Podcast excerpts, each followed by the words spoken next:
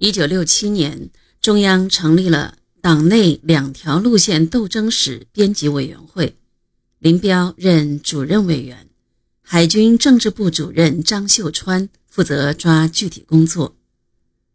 由这个写作班子起草的党内两条路线斗争史初稿，在南昌起义一节当中写道：“林彪是起义的主要组织和领导者，由他。”打响了反对国民党的第一炮。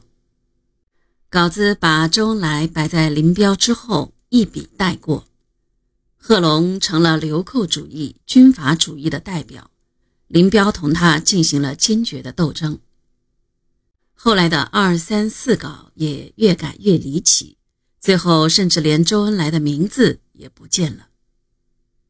林彪听汇报时。对这段历史的表述没有表现出半点惊愕和不安，坦然受之。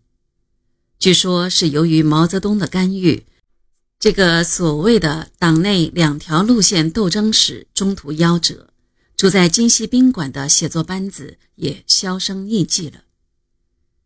有的史书还写道，是林彪等毅然率领部队上井冈山和毛泽东会师。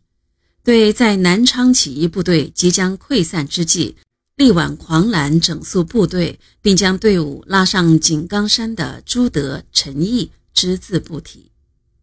此外，那幅世人皆知的著名油画《井冈山会师》，原来描绘的是毛泽东和朱德两位领袖在南昌起义部队和秋收起义部队的簇拥下紧紧握手的动人场面。朱德的位置却被林彪取代了。中国革命博物馆里朱德军长挑粮上山的扁担不见了，而代之以林彪的扁担，如此等等不一而足。很显然，这一切都是在林彪的怂恿和默许下进行的。林彪作为南昌起义的参加者、井冈山会师的见证人，当然熟知这段历史。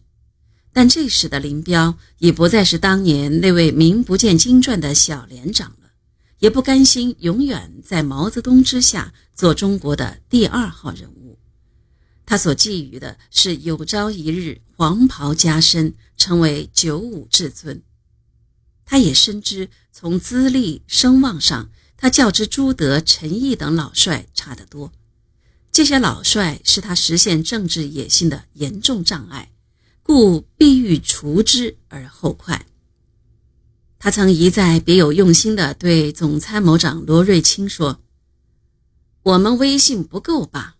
我们不是南昌暴动的领导人呐。”因此，他不惜采取卑鄙伎俩，伪造历史，厚颜无耻地为自己涂脂抹粉，抬高身价。就在林彪权倾朝野、滥施淫威的日子里。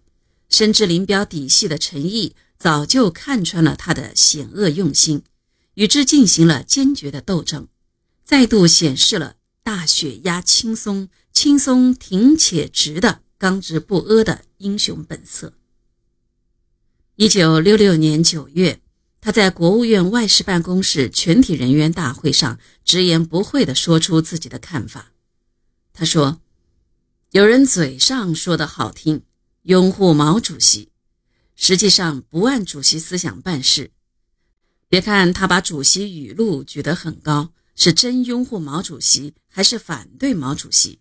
我怀疑，我还要看。